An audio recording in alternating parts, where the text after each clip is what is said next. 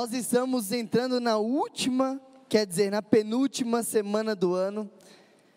Um ano de muitas lutas, um ano de muitos desafios, um ano de muitas mudanças. E foi um ano desafiador.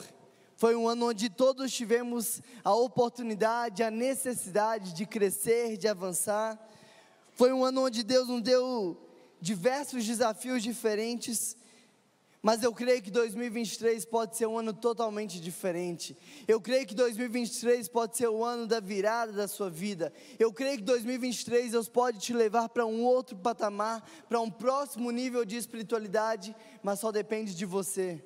Porque a parte dele, o que ele precisava fazer, ele já fez na cruz. Agora só depende de cada um de nós. Agora, o que que nós podemos fazer para trazer a cura de Deus para a nossa nação? O que, que nós podemos fazer para trazer a cura de Deus para a minha casa? O que, que eu posso fazer para trazer a cura de Deus para a minha vida? O que que eu como indivíduo, o que que eu como um cidadão posso fazer para que Deus comece a operar em mim, a operar na minha casa, a operar no meu bairro, a operar na minha cidade, a operar no meu estado e a operar na minha nação? Porque eu creio que Deus pode começar na sua vida, Deus pode começar na sua casa, e daqui um ano, dois anos, a gente não sabe quanto tempo, a gente começar a ver toda a repercussão que isso vai fazer no mundo, amém? O que que nós podemos fazer para sermos uma bênção para a nossa nação? Você está indo para 2023 em busca de ser abençoado ou em busca de ser um abençoador?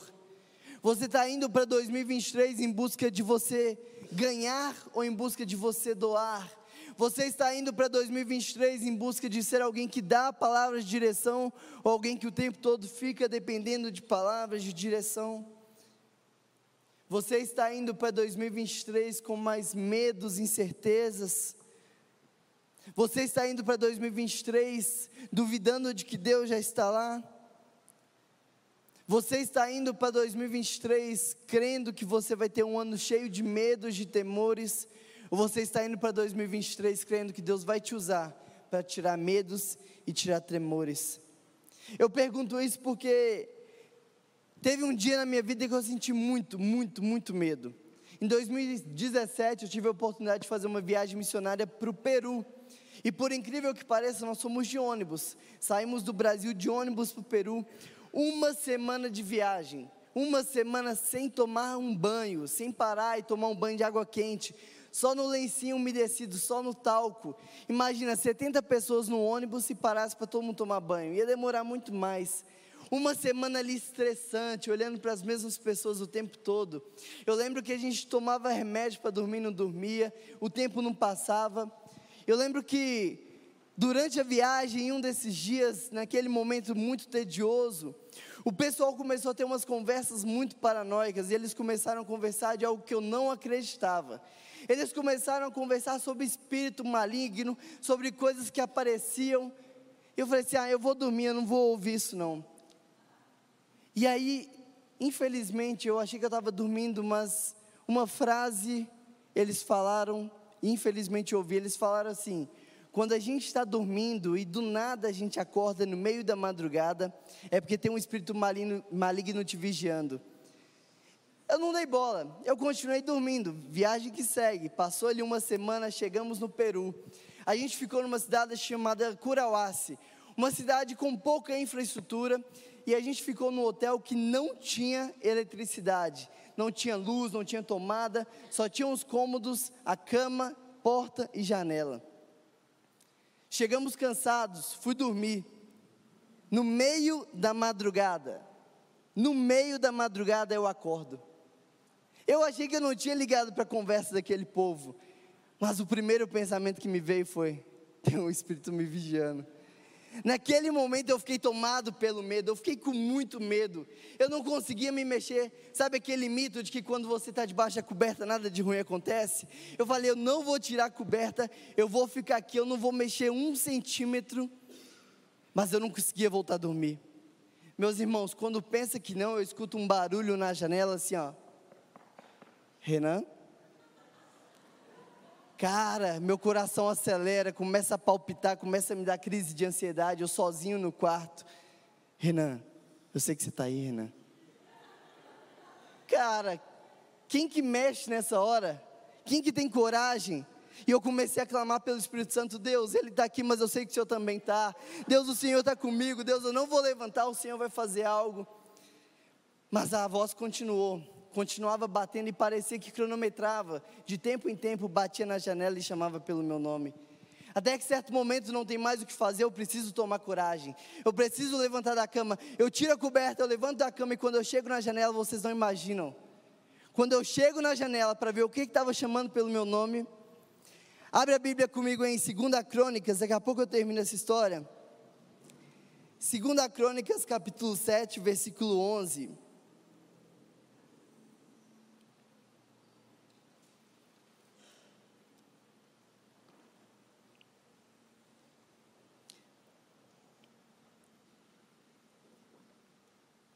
Segunda Crônicas 7, do 11 ao 14, diz assim: Quando Salomão acabou de construir o templo do Senhor e o palácio real, executando bem tudo o que pretendia realizar no templo do Senhor, e em seu próprio palácio, o Senhor lhe apareceu de noite e disse: Ouvi a sua oração e escolhi este lugar para mim, como templo para sacrifício. Mas se eu fechar os céus para que não chova, ou mandar os gafanhotos que eles devorem o país, ou sobre o meu povo enviar uma praga, aí se o meu povo, que se chama pelo meu nome, se humilhar e orar, e buscar a minha face e se afastar dos seus maus caminhos, eu os ouvirei do céu, perdoarei os seus pecados e curarei a terra. Feche seus olhos, vamos orar. Paizinho, nós te agradecemos, Deus. Nós te agradecemos porque tu és um pai muito presente, tu és um pai que cuida, um pai que ouve nossas orações, nossas orações, um pai que nos abraça, um pai que nos consola, um pai que provê e um pai que exorta, um pai que fala, Deus. E nessa manhã eu sei que teu Espírito Santo tem algo para tratar a nossa igreja. Eu sei que nessa manhã o Senhor tem algo para trazer de mensagem que não seja o Renan falando, Pai mas que seja o Senhor através de mim. Que o teu Espírito Santo possa ir de encontro a cada coração aqui presente. Vá quebrantando.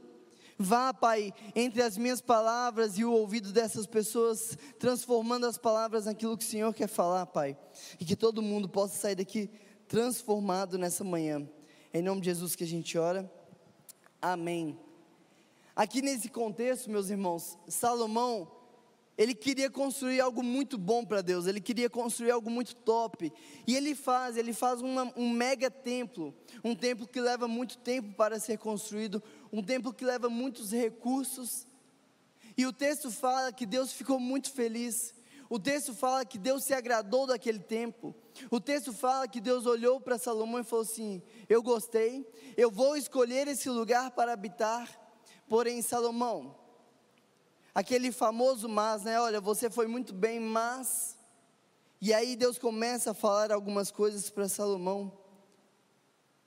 E esse mas de Deus para Salomão, ele poderia gerar um medo, porque quando Deus fala assim: Olha, eu gostei desse templo, eu escolhi esse templo para morar, mas, esse mas que Deus está dizendo, ele está dizendo para Salomão: Eu vou fechar os céus para a chuva, eu vou mandar gafanhotos sobre as plantações, eu vou mandar pragas. O que Deus está dizendo para Salomão é: eu sei que vocês dependem única e exclusivamente da agricultura, e é lá que eu vou colocar minha mão. Eu sei o que vocês dependem, e é lá que eu vou colocar minha mão, porque vocês vão ter que sentir. Vocês precisam sentir, porque no meio de vocês há pecado. No meio de vocês há pessoas que não estão me agradando e eu preciso fazer algo. E o que me chama muito atenção é que Deus não está falando para Salomão sobre aqueles que ainda não conhecem. Deus está dizendo: se o meu povo, que se chama pelo meu nome, Deus está falando com propriedade, Deus está falando com posse. Isso nos deixa claro que o problema do mundo não são as pessoas que ainda não conhecem a Deus, mas são aquelas que já se encontraram com Ele e vivem como se não o conhecessem. Talvez o que tem impedido o Brasil de ir para frente não são as pessoas que não conhecem a Deus, mas somos nós que vivemos como se nós não o conhecêssemos ainda.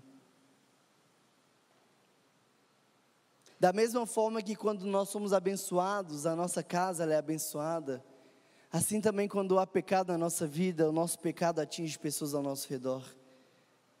Se Deus aparecesse hoje para o seu pastor, para o seu líder, o que, que ele falaria sobre a sua vida? Será que você estaria sendo um empecilho do Brasil avançar? Será que você estaria sendo um empecilho da sua família avançar? Se Deus está castigando toda Israel por causa do pecado de alguns nesse texto, da mesma forma, Deus pode estar segurando a sua casa de crescer, segurando a sua família de avançar espiritualmente por causa de pecados que estão no seu coração. E eu queria que você deixasse o Espírito Santo livre para que ele falasse o seu coração nessa manhã. O que você precisa mudar? O que precisa ter transformação dentro de você? Observa que Deus não está falando que vai castigar por causa do povo que não conhece, mas é por causa do pecado do povo dele. O problema, meus queridos, não são as pessoas que não conhecem a Deus. O problema somos nós que conhecemos e não levamos para quem não conhece. Somos nós que conhecemos e vivemos como se não tivéssemos o conhecido. Então esse texto de 2 Crônicas 7,14 é para nós, é para o povo de Deus, porque nós precisamos fazer algo para mudar as nossas vidas.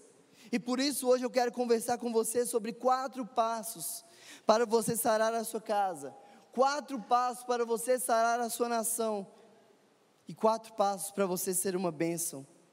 E o primeiro passo, ele parece muito simples, mas ele requer coragem. O primeiro passo é se humilhar. Deus fala assim: o meu povo que se chama pelo meu nome, se humilhar. E existe uma diferença grande entre ser humilhado e se humilhar. São duas coisas completamente diferentes. E o nosso Deus, ele não quer nos humilhar. Nosso Deus, ele nos ama, ele zela por nós, ele cuida. Ele está o tempo todo dando provisão, dando sustento, está o tempo todo te dizendo palavras de afirmação, está o tempo todo usando pessoas para te abençoar, para te engajar, para te colocar para frente. O nosso Deus está o tempo todo te honrando. Deus não quer te humilhar, mas Deus quer que você se humilhe. Ele quer que nós nos humilhemos para que a gente se lembre de onde nós viemos. Ele quer que a gente se humilhe porque o nosso coração ele é enganoso. O nosso coração, se deixar, ele vai nos mostrar que nós somos os deuses da nossa vida. Ele vai nos fazer pensar que somos melhores do que todos. O nosso coração vai nos fazer pensar que nós estamos servindo demais, que estamos doando demais, que estamos nos entregando demais. O nosso coração, por natureza, vai me fazer pensar que eu preciso descansar mais, que eu preciso me dar mais momentos de prazer, que eu preciso me permitir mais. E o tempo todo o meu coração vai voltar para mim vai voltar para a minha imagem, vai voltar para o egocentrismo, para o egoísmo, para o narcisismo. Por isso que de forma muito didática Deus pede para que a gente se humilhe. Porque quando eu me humilho aos pés da cruz, eu me lembro que sem Deus eu nada sou. Quando eu me humilho aos pés da cruz, eu me lembro que se não fosse a graça de Deus, eu já teria sido consumido pelos meus pecados. Quando eu humilho aos pés da cruz, eu lembro que Deus, na sua infinita misericórdia, misericórdia me ama todos os dias me dá uma nova oportunidade todos os dias. Por isso que de maneira muito didática Deus está pedindo para que a igreja se humilhe. Ele não quer que a gente se sinta humilhado, que a gente se sinta desprezado, mas que a gente todos os dias lembre para o nosso coração de onde viemos e para onde vamos. E se não for pela graça de Deus, nós vamos para o inferno. Se não for pela misericórdia de Deus, nós não temos vida nem sequer no amanhã. Por isso é tão importante que a gente se humilhe. Agora, o que eu vejo de muitos de nós é a gente tendo uma expectativa de sermos exaltados, é a gente tendo uma expectativa de ser a quarta pessoa da Trindade. Eu já vi muita gente criando esperança, criando expectativa naquele texto que fala que os humilhados serão exaltados, como se esse momento ser exaltado fosse o momento de triunfo do cristão, como se o momento de ser exaltado fosse o momento de vingança do cristão como se fosse uma recompensa por algo que eu fiz para merecer. É necessário a gente se lembrar que a gente não merece nada. É necessário lembrar que a gente merece a cruz. É necessário lembrar que a gente merece pagar pelo nosso pecado. Mas nem isso a gente paga porque Jesus Cristo já pagou lá na cruz. Portanto, o que eu espero ainda ser exaltado? Por que, que ainda há uma falsa expectativa de que em algum momento eu vou ser exaltado, eu vou ser engrandecido? A experiência de se humilhar na Bíblia é algo muito interessante. Em Lucas capítulo 18, Jesus conta uma parábola sobre a oração dos fariseus. E ali naquele momento, o fariseu ele ora dizendo o seguinte: tinha um fariseu e um publicano. E o fariseu ele ora dizendo: Ó oh, meu Deus, obrigado porque eu não sou como os meus outros irmãos. Eu não sou como esse publicano aqui do meu lado. Eu jejuo duas vezes na semana. Eu dou o dízimo de tudo que eu tenho. Oh meu Deus, obrigado porque eu sou melhor do que os outros. Enquanto o publicano orava e ele nem conseguia levantar os olhos aos céus, ele dizia: Deus, tem misericórdia de mim.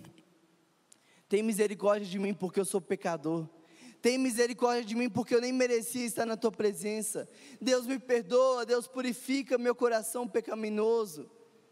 E Jesus fala que esse publicano voltou para casa com a graça de Deus.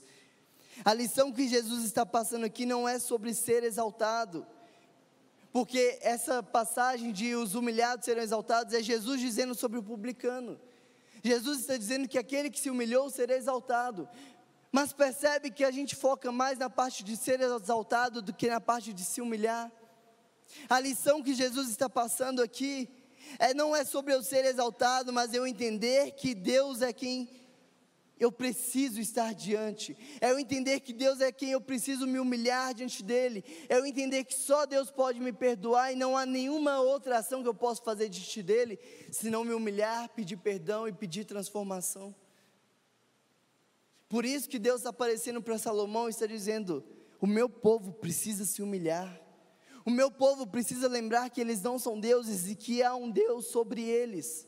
O meu povo precisa lembrar que é um Deus que manda a provisão, que é um Deus que põe a mão sobre as plantações e que se eu não quiser, vocês não vão comer, se eu não quiser, vocês não vão dormir, se eu não quiser, nem vivo vocês estarão. Nós precisamos nos humilhar diante da grandiosa glória de Deus. Agora, meu querido, qual foi a última vez que você de fato se humilhou aos pés da cruz? Qual foi a última vez que você olhou para Jesus a ponto de contemplar e reconheceu onde você estaria sem Ele? Olhe para a sua vida quatro anos para trás, faça esse exercício. Pense onde eu estaria se Deus não estivesse na minha vida. Onde eu estaria? Qual foi o ponto que eu entreguei a minha vida para Deus e tudo começou a mudar? Porque se não houve transformação, você precisa repensar. Nós precisamos todos os dias nos humilhar aos pés da cruz e lembrar de onde viemos e para onde vamos. Se humilhar diante de Deus não é sobre você passar vergonha pelos seus erros, mas é sobre ter coragem de admitir diante daquele que quer te curar. Se humilhar diante de Deus é como eu chegar no hospital falando: Olha, doutor, eu estou com o braço quebrado, Olha, doutor, eu estou com ferida exposta. Olha, doutor, eu estou doente e eu preciso que o Senhor me ajude a melhorar. Eu nunca vi alguém chegar no médico e o médico perguntar: está tudo bem? Tá, vim aqui só para te ver. A gente vai no médico porque a gente está doente. Então, por que, que a gente entra na presença de Deus querendo provar para Ele que já estamos bons o suficientes? Nós entramos diante de Deus como nós entramos no consultório, cheio de feridas, cheio de doenças. E eu falo, Deus, aqui estão cada uma das minhas feridas, eu preciso da tua cura, eu preciso da tua intervenção.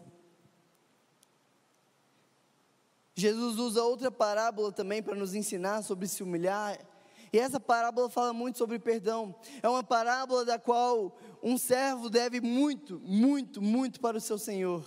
E quando ele chega diante do seu senhor, o senhor fala: Sua dívida está perdoada, vá em paz. No caminho, esse servo encontra o seu conservo. E esse conservo devia quase nada para ele. E ao invés de ele exercer o perdão que foi exercido sobre ele, ele humilha o seu conservo, manda jogar ele na cadeia. E quando o Senhor fica sabendo do que ele fez, uma daqui joga ele também na cadeia. Porque como pode alguém ser perdoado e não querer ser perdoado? Eu acho interessante que Jesus usa a parábola do perdão para nos ensinar sobre o que é se humilhar.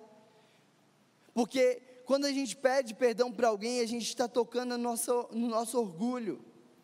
A experiência do pedir perdão é ferir o meu orgulho de forma muito grande, porque quando alguém nos perdoa é algo humilhante. Quando alguém me perdoa, é como se a pessoa estivesse dizendo para mim: Olha, eu não tenho por que te perdoar. O que você fez foi grave, mas eu te perdoo porque eu te amo, porque eu acredito em você. É isso que Jesus faz com a gente todos os dias.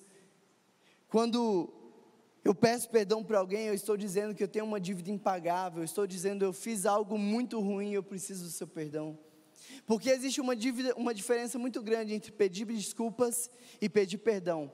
Quando eu peço desculpas, eu estou apresentando justificativas pelo meu erro.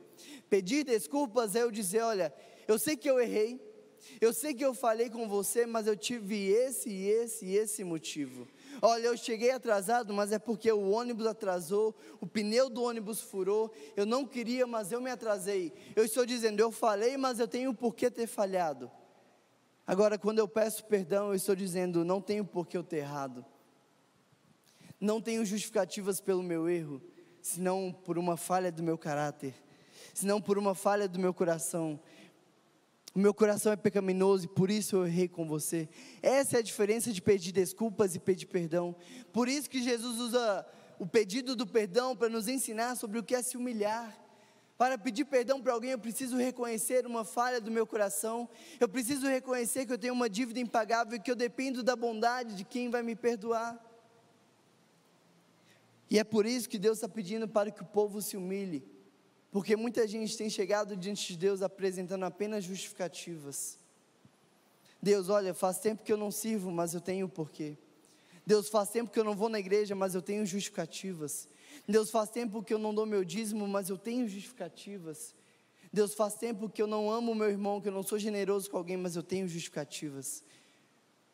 O que Deus está dizendo é: vocês não podem ficar apresentando justificativas. Vocês precisam reconhecer o seu erro e pedir perdão. A gente precisa se humilhar aos pés da cruz e falar: Deus, por que, que eu fiz isso? Onde que eu estava com a cabeça? Deus trata o meu coração. Deus trata esse coração pecaminoso. Esse coração que o tempo todo me leva a estar diante, distante do Senhor. Esse coração que o tempo todo me leva a querer não servir, a querer não me entregar, a querer não me doar. Esse coração que o tempo todo me faz achar merecedor de algo. Deus me perdoa. Deus faz algo em mim, mas não me deixe da mesma forma.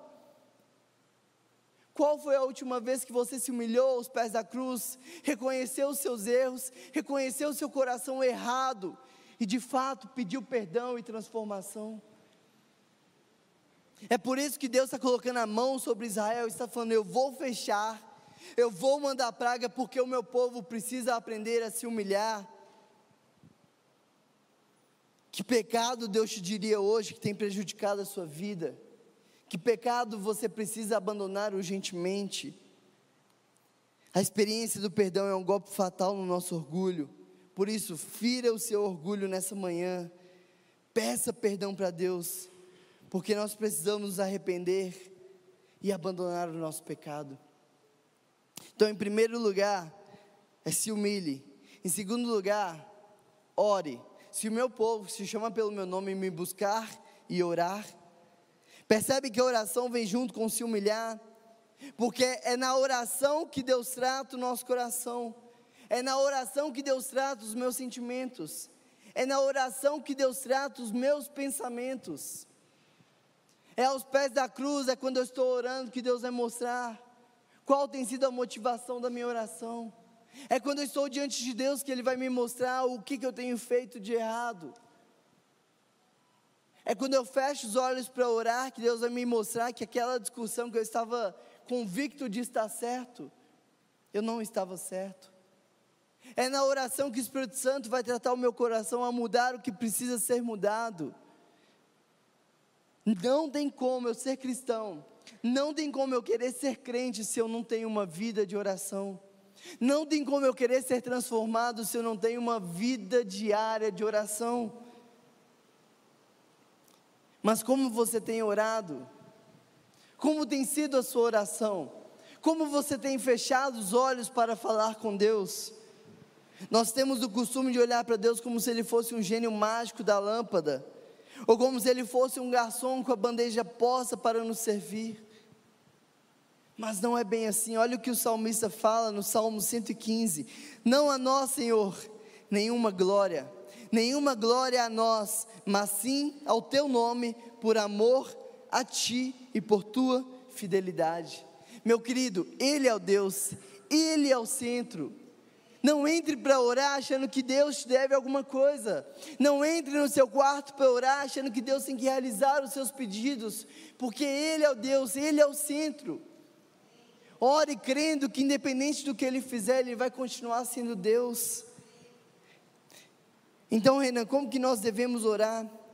Não existe oração certa e oração errada, existe sim oração matura e oração imatura. Padre José Comblan falava que quando você não souber como orar, você deve orar como você sabe. Quando você não souber como orar, ore como você sabe. Certa vez perguntaram para a Madre Teresa de Calcutá: Madre, quando você ora, o que você fala para Deus? Ela falou: Nada, só escuto ele falar. E aí perguntaram: Então o que que ele fala? E ela disse: Nada, ele só me escuta falar. A oração ela tem que ser um diálogo direto com Deus. Eu não posso querer orar mexendo no meu celular. Eu não posso querer orar olhando para a televisão. Eu preciso orar crendo que Deus vai falar comigo o tempo todo e que Ele vai me responder e que Ele vai me ouvir. Certa vez eu estava numa viagem missionária para o Chile também, no tempo de faculdade, tive bastante oportunidade, graças a Deus. Marilyn, nada contra os chilenos, eu amo o Chile. Mas eu tive uma experiência não muito legal. Eu lembro que a gente tinha o dinheiro contadinho para passar alguns dias no Chile. E em um dos restaurantes que a gente parou para comer, eu lembro que eu dei uma nota como se fosse 20 reais para pagar um lanche de 5 reais. E eu lembro que eu dei a moeda, a pessoa me devolveu o troco, e quando ela me devolveu o troco, ela como se tivesse me devolvido o troco de um real. Gente, um missionário na obra, com pouco dinheiro, mexe ali e fica doido. E aí eu lembro que eu comecei a tentar conversar ali no espanhol, dizendo, não, olha, eu te dei mais. E ela, não, você me deu isso. E eu dizendo, não, você, eu comprei um lanche. Aqui tem um lanche. Eu preciso desse dinheiro para comprar mais lanches depois. E a gente ficou um tempo ali dialogando. Eu lembro que veio mais pessoas para me ajudar. E eu pensando em chamar a polícia, eu comecei a orar. Falei, Deus, eu estou num país que eu não conheço muito numa língua que eu não domino bem. Eu vou entregar e o Senhor faz a tua obra. E eu lembro que a gente encerrou ali a conversa, a gente foi para o carro, e quando a gente abriu o lanche, tinham cinco lanches. Não sei o que aconteceu, ela pode ter entendido errado, eu posso ter entendido errado, mas eu entendi que mais uma vez Deus responde às orações. Quando você não souber como orar, ore como você pode, seja por causa de um lanche, seja por causa de uma discussão, seja por causa do seu chefe. Entregue o seu pedido a Deus, crendo que Ele pode realizar. O que você tem tentado resolver pela força dos seus braços? O que você tem tentado resolver pelo seu próprio raciocínio? O que você tem tentado resolver por remédios e que nessa manhã Deus está dizendo: entregue em oração, entregue crendo que eu farei, independente do que eu farei, eu continuarei sendo Deus sobre a sua vida. Já contei aqui a ilustração do John Stott no livro Deus Soberano, que a soberania de Deus é como uma mãe que coloca o filho para dormir. Ela sabe que esse filho recém-nascido no meio da noite vai acordar chorando. Ela sabe que no meio da noite ela vai ter que levar leite para o seu bebê. Mas ainda assim ela coloca o bebê para dormir e vai dormir na sua cama. No meio da noite o filho acorda gritando pela mãe, chorando, desesperado. A mãe acorda, a mãe vai até o filho, a mãe pega o filho no colo, a mãe dá leite para o filho. O fato do filho ter chorado não obrigou a mãe a ir até lá, não pegou ela de surpresa, ela já sabia o que ela deveria fazer, mas ela estava esperando pelo choro do filho. A soberania de Deus é dessa forma. Deus sabe o que Ele quer fazer no Brasil. Deus sabe o que precisa fazer no Brasil. Deus sabe o que precisa ser feito na sua casa, no seu casamento, nos seus filhos. Ele sabe, Ele é soberano. Ele já está em todos os tempos, Ele já está em 2023. Mas como pai, Ele está esperando pelo seu pedido. Como pai, Ele está esperando pela sua oração. O que está faltando você entregar para Deus nessa manhã em oração? O que está faltando você confiar que Deus não só pode, como Ele vai fazer, independente de ser para realizar o seu pedido ou não, Ele vai realizar a boa obra dele. O que está faltando?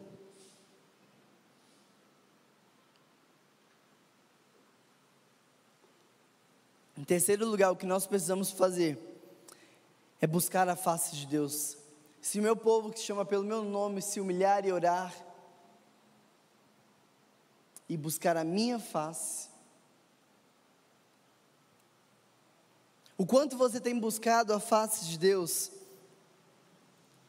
E se eu te dissesse nessa manhã algo que talvez você nunca tenha percebido, algo que você nunca tenha entendido. E se eu te dissesse que o principal objetivo de Deus, o principal propósito de Deus de ter te criado, era que você buscasse a face dele todos os dias. Surpresa, né? A gente não sabia disso.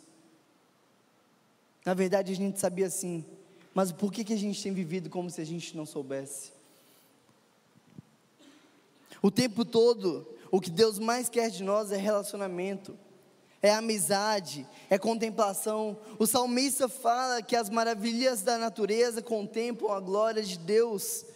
O tempo todo Deus quer que a gente se contemple na grandiosidade dEle. O tempo todo Deus está mostrando através de toda a criação a sua grandiosidade, o seu cuidado, a sua provisão.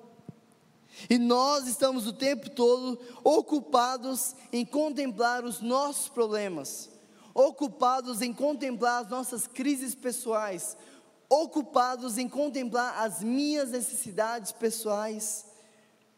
Mas sabe o porquê a gente fica com tanto medo? Sabe por que a gente fica com tanta ansiedade? Sabe por que a gente fica tão preocupado? Porque a gente não está investindo tempo em conhecer a face do nosso Deus porque nele não existe medo. Antes, no perfeito amor, lança fora todo medo. Essa é a face de Deus. Naquele dia, naquela madrugada, na verdade, lá no Peru, quando finalmente eu tomei coragem de tirar a coberta, de levantar da minha cama, de olhar na janela, sabe o que estava me chamando? Sabe o que, que de tempo em tempo falava? Renan, Renan, eu cheguei na janela e quando eu olhei na janela tinha um celular. O celular estava amarrado num bambu, com uma voz gravada e ficava batendo. Sabe quem era? O meu colega de quarto.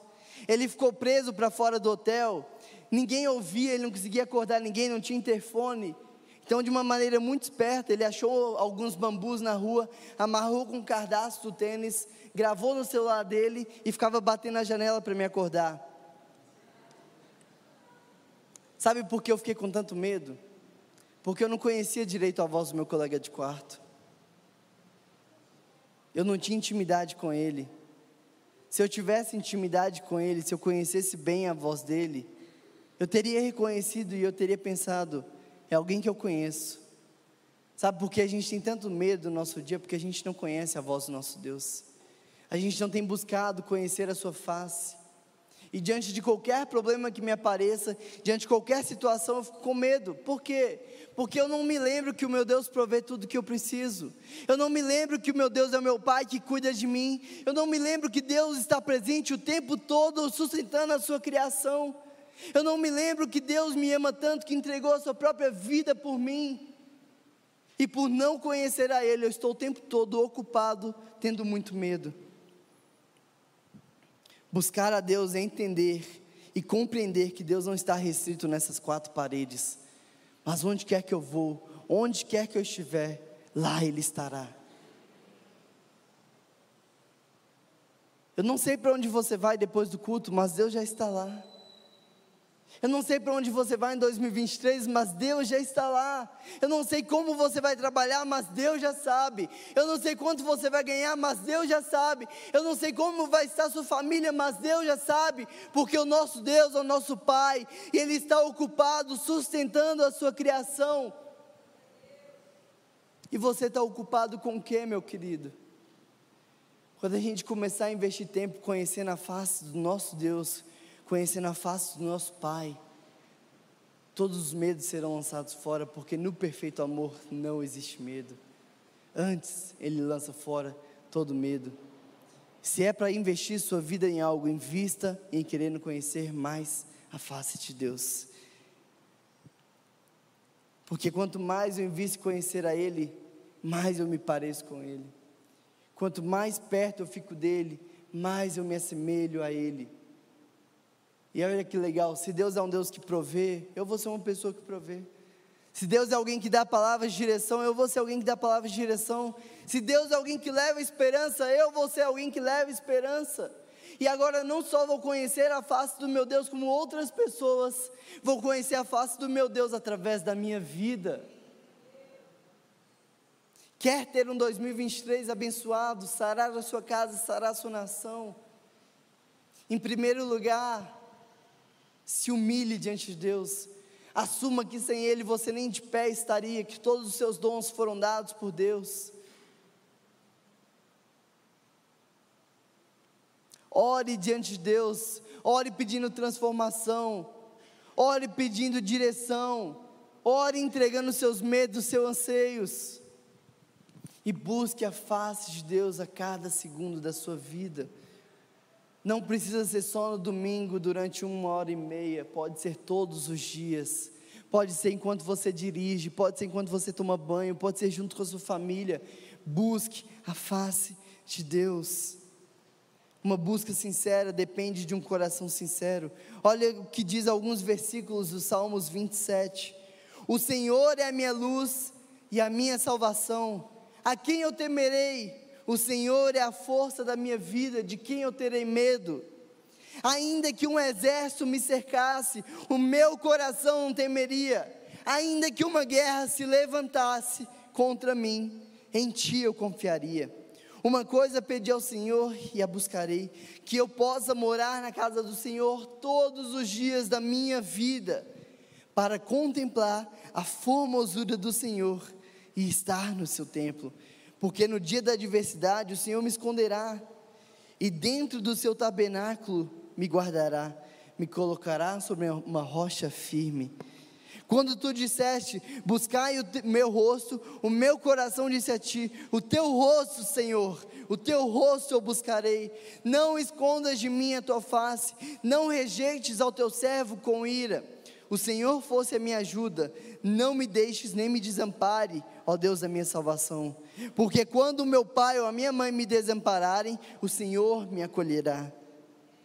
Pereceria sem dúvida, se não cresce que veria a bondade do Senhor na terra dos viventes. Espera no Senhor, anima-te, e Ele fortalecerá o seu coração. Espera, pois, no Senhor, e Ele te atenderá. Por que, que a gente perde tanto tempo buscando tantas outras coisas ao invés de buscar a face de Deus? Por que, que a gente perde tanto tempo pensando em finanças, pensando em empregos, pensando em títulos, pensando em carreiras? E não investe nem 10 minutos do dia buscando conhecer a face de Deus? Ezequiel 47, versículo 12. O anjo chama Ezequiel para caminhar diante de um rio. E ali tem uma ilustração muito forte para nós. Que Ezequiel começa a caminhar e quando as águas começam a molhar os seus pés, Ezequiel para. E o anjo vira para Ezequiel e fala: Por que, que você parou? Ainda tem mais, vem. E o texto fala que Ezequiel caminha mais um pouco e quando as águas começam a molhar os seus tornozelos, ele para. E o anjo pacientemente mais uma vez fala: Ezequiel, ainda não é para parar. Vem, caminha mais, você pode vir mais. E Ezequiel mais uma vez começa a caminhar e quando as águas começam a molhar os seus joelhos, ele para. E onde fala Ezequiel, mais uma vez, não é para você parar, tem mais. Existe mais águas para você conhecer. Existe águas para cobrir todo o seu corpo. Por que que você está parando? Meu amigo, nessa manhã Deus está dizendo para você, você ainda não conheceu tudo que tinha para conhecer de Deus. Você ainda não viveu toda a espiritualidade que tinha para viver com Deus. Ainda não é hora para parar. 2022 foi bom, mas 2023 tem muito mais. 2022 você evangelizou, 2023 tem muito mais. 2022 você conheceu uma família espiritual, 2023 você vai ganhar pessoas para essa família espiritual. Por que que você parou? Ainda não é hora de parar. Vamos avançar, vamos crescer, vamos invadir as portas do inferno e vamos tirar pessoas de lá. Nós precisamos conhecer a face de Deus para ter ousadia e coragem de romper, de invadir, de saquear o inferno, de ministrar cura sobre as pessoas, de ministrar libertação, de pregar e ser ouvido, de ministrar e abençoar. Por que, que você parou? Por que, que você está estagnado na sua vida espiritual? Qual foi a última vez que você chorou aos pés da cruz? Qual foi a última vez que você de fato se humilhou diante de Deus?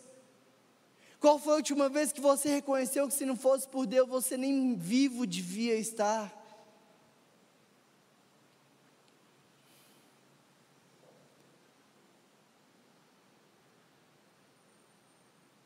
Por que que você parou?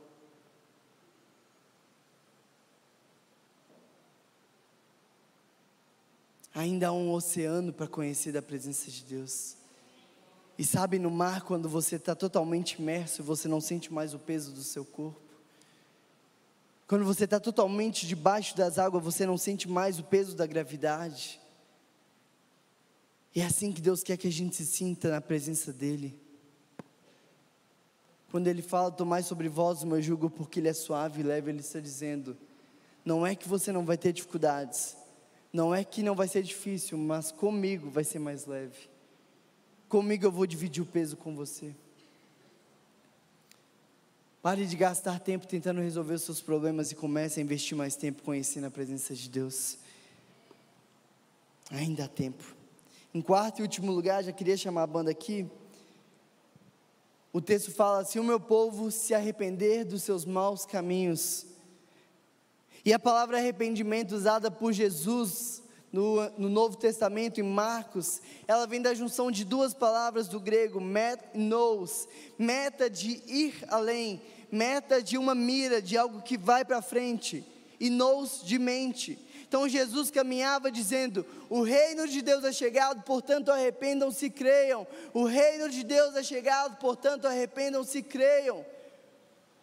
O que Jesus estava dizendo é: você vai encontrar o reino de Deus, você precisa começar a viver diferente.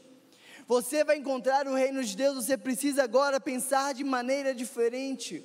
O reino é chegado, assim como um dia chegou a eletricidade.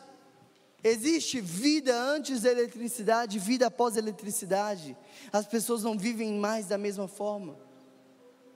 Um dia nós vivemos sem um WhatsApp, um dia nós já vivemos sem redes sociais. Um dia nós já vivemos sem internet. Hoje nós vivemos num mundo onde tem internet, não tem como viver do mesmo jeito. O reino de Deus é chegado, portanto arrependam-se e creiam. Não tem como mais você viver como você vivia antes de conhecer a Cristo. Não tem como você pensar como você pensava antes de conhecer a Cristo. Não tem como você sonhar como você sonhava antes de conhecer a Cristo. O reino de Deus chegou, aqui há uma divisão, agora tudo se fez novo. Nova criatura sou, você precisa viver, pensar, agir de maneira totalmente diferente. Arrependimento não é sentimento, arrependimento não é remorso. Arrependimento é mudança. Arrependimento é transformação. Arrependimento é eu falar: se antes de Deus eu mentia, eu não posso mais viver mentindo. Se antes de conhecer a Deus eu era tímido, agora eu preciso vencer a minha timidez. Se antes de conhecer a Deus eu era uma pessoa pessimista, agora que eu conheço a Cristo, eu preciso ser uma pessoa otimista, que dá esperança, que leva palavras de direção para as pessoas. A gente precisa viver uma metanoia, uma transformação de mente. Agora, lembra sobre o se humilhar diante de Deus. Lembra sobre o pedir desculpa, pedir perdão ao invés de pedir desculpas? Está tudo ligado. Porque você se humilha, você reconhece o seu erro, você pede perdão, e aí você pede o Espírito Santo para que te ajude a viver uma metanoia. porque sem Ele nós não conseguimos mudar. Sem Ele eu não consigo sair do lugar. Sem Ele a minha mente vai continuar presa lá no passado. Mas a partir do momento que eu conheço a Cristo, tudo se faz novo. E a cada minuto da minha vida eu vivo uma metanoia, eu vivo uma transformação. E a mudança ela vem de escolha, ela não é automática. Em Romanos capítulo 12, versículo 2, Paulo fala: Não vos conformeis com o padrão deste mundo, não vos conformeis, mas transformai-vos pela renovação da vossa mente. O que Paulo está dizendo não é sejam inconformados, sejam rebeldes. Não, o que Paulo está dizendo é: não tome a forma deste mundo, não se enquadre no padrão deste mundo, o tempo todo se lembre de onde você veio. O tempo todo se lembre que você é o embaixador aqui. O tempo todo se lembre que você vem de uma outra cultura. Não se conforme. Não se conforme. Mas como Paulo, não vou me conformar. Como Paulo, eu não vou me moldar se todos os dias eu estou inserido nesse sistema. Paulo responde dizendo: pela transformação da sua mente. Sabe como eu transformo a minha mente todas as vezes que eu me encontro com Cristo? Todas as vezes que eu busco a face de Deus, naquele momento há um encontro, naquele momento há uma transformação. Nessa manhã Deus está te chamando a se humilhar diante da presença dEle. Nessa manhã Deus está dizendo que você precisa orar. Nessa manhã Deus está dizendo que você precisa se arrepender buscar transformação. O que, que o Espírito Santo está ministrando no seu coração que você precisa de mudança? Fique de pé, eu gostaria de orar por você nesse momento.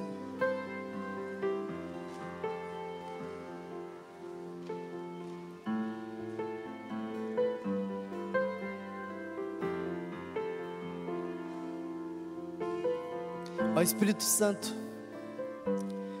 nessa manhã nós estamos aqui como igreja, Pai. Nós estamos aqui reconhecendo que nós estagnamos, Pai. Muitos aqui nós paramos na vida espiritual. Já não jejuamos, já não oramos, já não te buscamos com toda a nossa força. O Senhor nos manteve vivos em 2022. O Senhor nos manteve de pé, mas só o Senhor sabe onde poderíamos ter ido além. Onde poderíamos ter feito mais se tivéssemos nos arrependido, te buscado, orado, nos humilhado diante de Ti, Pai. Por isso, nessa manhã, antes que o ano termine, nós estamos aqui como igreja, nos humilhando diante da tua presença, clamando, pedindo, Deus, que nós conheçamos a tua face todos os dias, para que o Senhor nos leve a um arrependimento, a uma transformação de mente, para que em 2023 sejamos ainda mais abençoadores sejamos ainda mais evangelistas, sejamos ainda mais impactados, Pai, por Tua presença. É em nome de Jesus que a Tua igreja ora. Amém. Amém.